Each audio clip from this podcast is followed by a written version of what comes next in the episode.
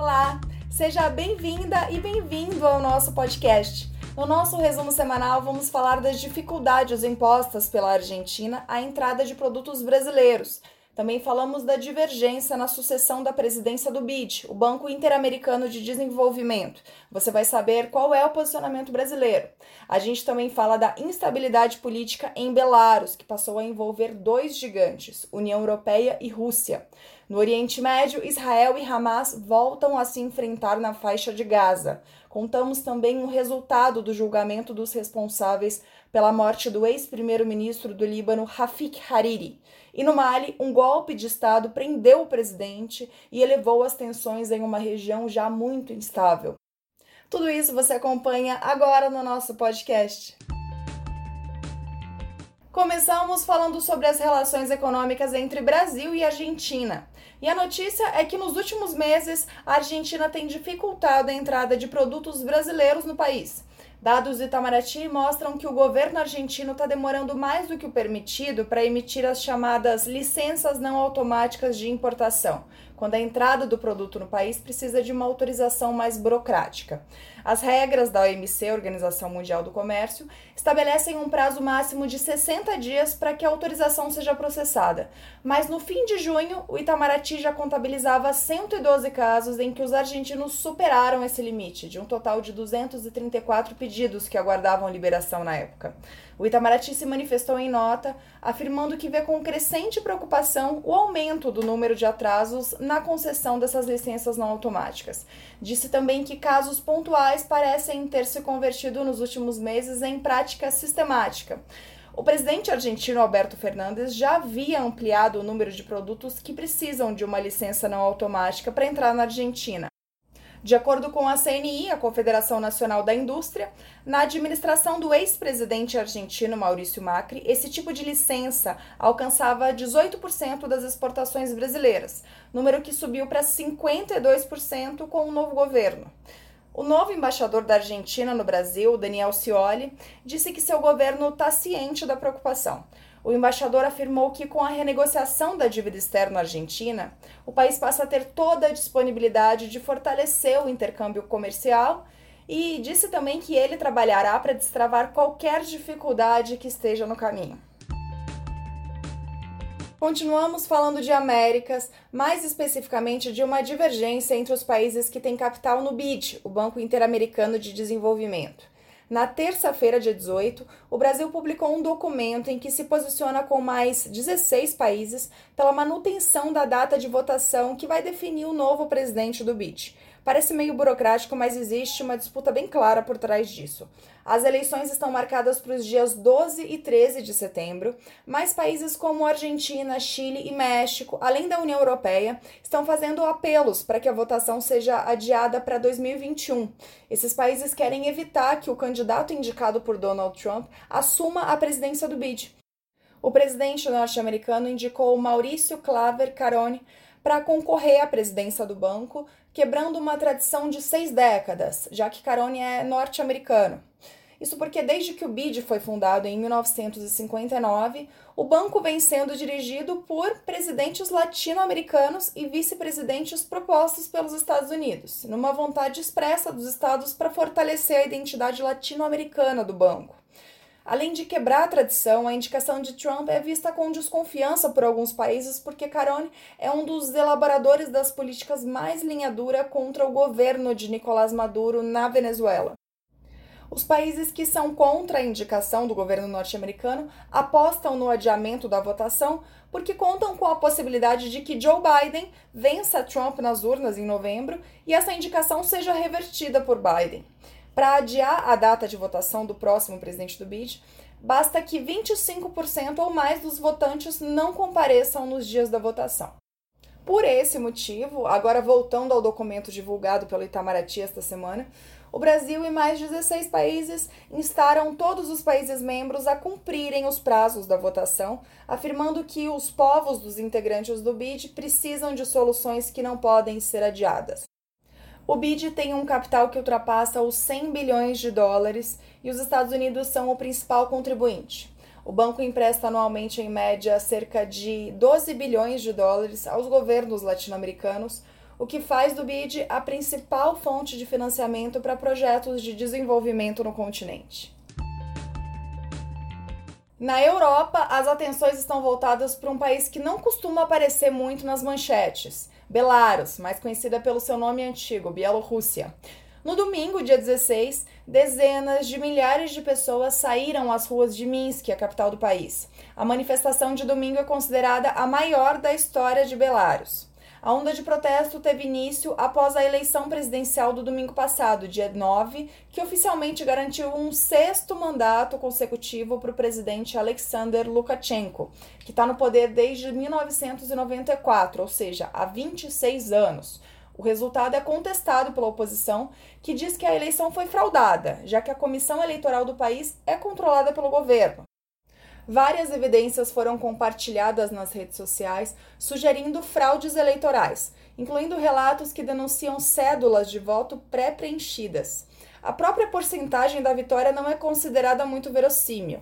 Lukashenko teve 80,1% dos votos, algo não muito compatível com o mundo real, dado o número de pessoas insatisfeitas com o governo. Na segunda-feira, em meio a novas manifestações e uma greve geral da oposição, Lukashenko reafirmou que não realizará novas eleições. Disse o presidente, aspas, até que me matem, não haverá eleições, fecha aspas. Para a gente entender melhor a importância geopolítica de Belarus, é importante lembrarmos que o país, que era parte da União Soviética, fica exatamente entre a Rússia e países da União Europeia, como a Polônia e a Lituânia, que também são membros da OTAN. Belarus tem intensos laços econômicos e políticos com Moscou, mas também tem laços históricos com seus vizinhos ocidentais. E União Europeia e Rússia, naturalmente, têm desconfianças mútuas de que alguma das partes tire proveito da instabilidade política de Belarus. A União Europeia não reconheceu o resultado das eleições e, desde a semana passada, vem pressionando o governo para que faça uma transição democrática o bloco decidiu impor sanções a dirigentes bielorrussos apontados como responsáveis pela manipulação das eleições do dia 9 de agosto e pela repressão violenta contra as manifestações.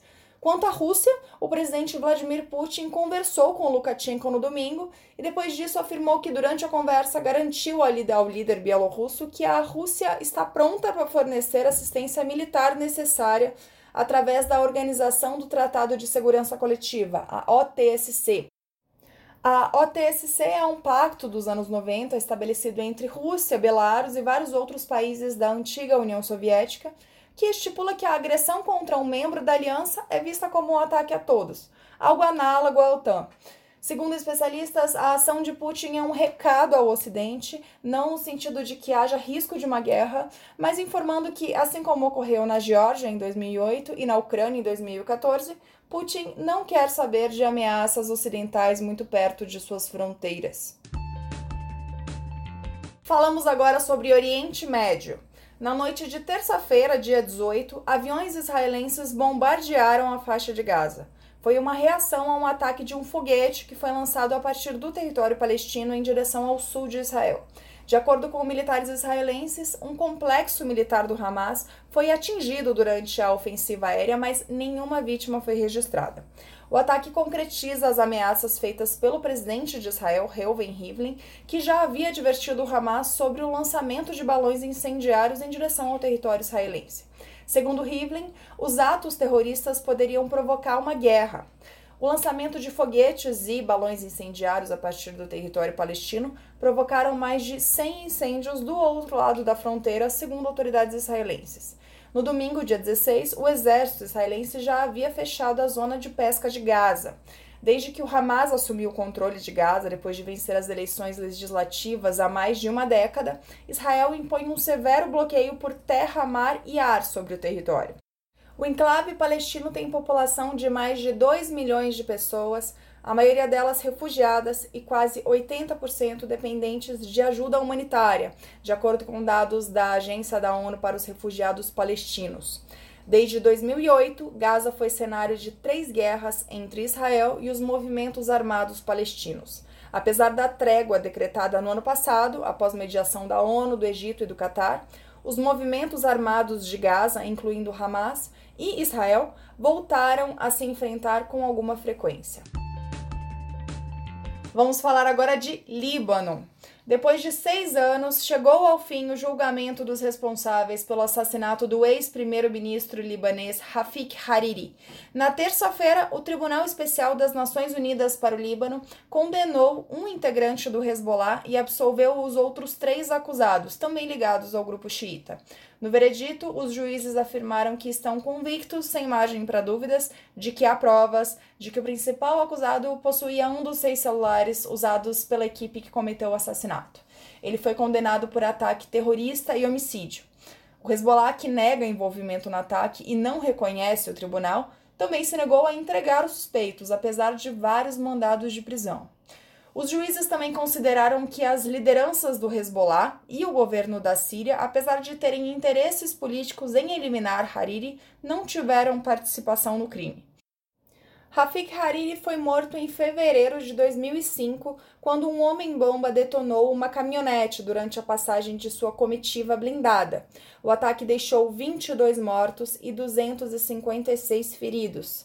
Lembrando que desde o fim da Guerra Civil em 1990, o Líbano formou um arranjo político em que o presidente é sempre cristão, o premier é muçulmano sunita e o presidente do parlamento é xiita. Rafik Hariri era o principal líder dos sunitas no país, enquanto o Hezbollah representa parte da comunidade xiita. Hariri foi premier do Líbano entre 1992 e 1998 e entre 2000 e 2004, quando renunciou ao cargo. O ex-premier era aliado dos Estados Unidos e de países sunitas do Golfo, em especial a Arábia Saudita. Ele era visto como uma ameaça à influência do Irã e da Síria no Líbano. O assassinato, aliás, na época desencadeou uma onda de protestos que forçou a retirada das tropas sírias do país, depois de 30 anos em território libanês. Também depois do atentado, em 2007, foi estabelecido o Tribunal Especial para o Líbano, com sede na Holanda. Esse tribunal foi estabelecido por meio de uma resolução do Conselho de Segurança da ONU a pedido do Líbano. O resultado do processo foi anunciado pouco tempo depois da explosão que destruiu metade de Beirute e matou 178 pessoas, intensificando a crise econômica que já consumia o país. Foi inclusive por causa desse incidente que o tribunal decidiu adiar o dia da divulgação do veredito. O plano inicial era divulgar a decisão no dia 7 de agosto. O assunto agora é África. Na terça-feira, dia 18, um golpe de Estado derrubou o presidente do Mali, Ibrahim Keita. Após ser preso por militares insurgentes, Keita renunciou e anunciou a dissolução do parlamento. Ele disse que quis evitar um derramamento de sangue. Os militares também prenderam o primeiro-ministro Boubou Cissé. O grupo que tomou o poder se identificou como Comitê Nacional para a Salvação do Povo. Os militares afirmaram que não querem o poder, mas a estabilidade do país, e prometeram realizar eleições gerais dentro de um tempo razoável. Nos últimos meses, o Mali tem visto manifestações de rua contra a corrupção no governo e a crise econômica, mas também contra a incapacidade em combater grupos extremistas islâmicos na região. A saída do presidente, que foi eleito democraticamente, passou a ser uma das reivindicações dos manifestantes. O golpe no Mali gerou muitas reações na comunidade internacional. A União Africana, formada por 55 países, e a CDAO, Comunidade Econômica dos Estados da África Ocidental, suspenderam o Mali dos blocos até que a ordem constitucional seja restabelecida. A CDAO também determinou o fechamento das fronteiras de seus integrantes com o Mali. A entidade disse que pretende enviar uma missão ao país para tentar negociar a volta à democracia. O Conselho de Segurança da ONU e a União Europeia também se manifestaram. Eles pediram a libertação dos líderes presos. Mike Pompeo, secretário de Estado dos Estados Unidos, condenou duramente o golpe e pediu a volta do governo constitucionalmente eleito. Países da região e potências mundiais temem que a instabilidade no Mali prejudique a luta contra grupos extremistas islâmicos que protagonizam conflitos na região. Em 2013, foi lançada uma intervenção militar internacional por iniciativa da França para conter esses grupos radicais que dominam o território desde 2012. Atualmente, os franceses têm mais de 5 mil militares na região, mas ainda não conseguiram acabar com o conflito. A ONU também atua no local com a MINUSMA, uma missão de paz formada por 13 mil militares. O Itamaraty também se manifestou sobre os desdobramentos no Mali. Por meio de nota, o ministério afirmou que acompanha a situação com grande atenção e que conclama ao diálogo amplo entre as forças políticas do país. Diz a nota, abre aspas, a estabilidade no Mali é fundamental para a prosperidade do povo daquele país e para a segurança em toda a região do Sahel, empenhada na luta contra o terrorismo. O Brasil, tendo em conta as ótimas relações que vem mantendo com o Mali, saúda os esforços em curso na busca de uma solução pacífica no quadro da institucionalidade democrática. Fecha aspas. E a gente termina o nosso boletim de notícias por aqui. Uma ótima semana e até sexta-feira que vem.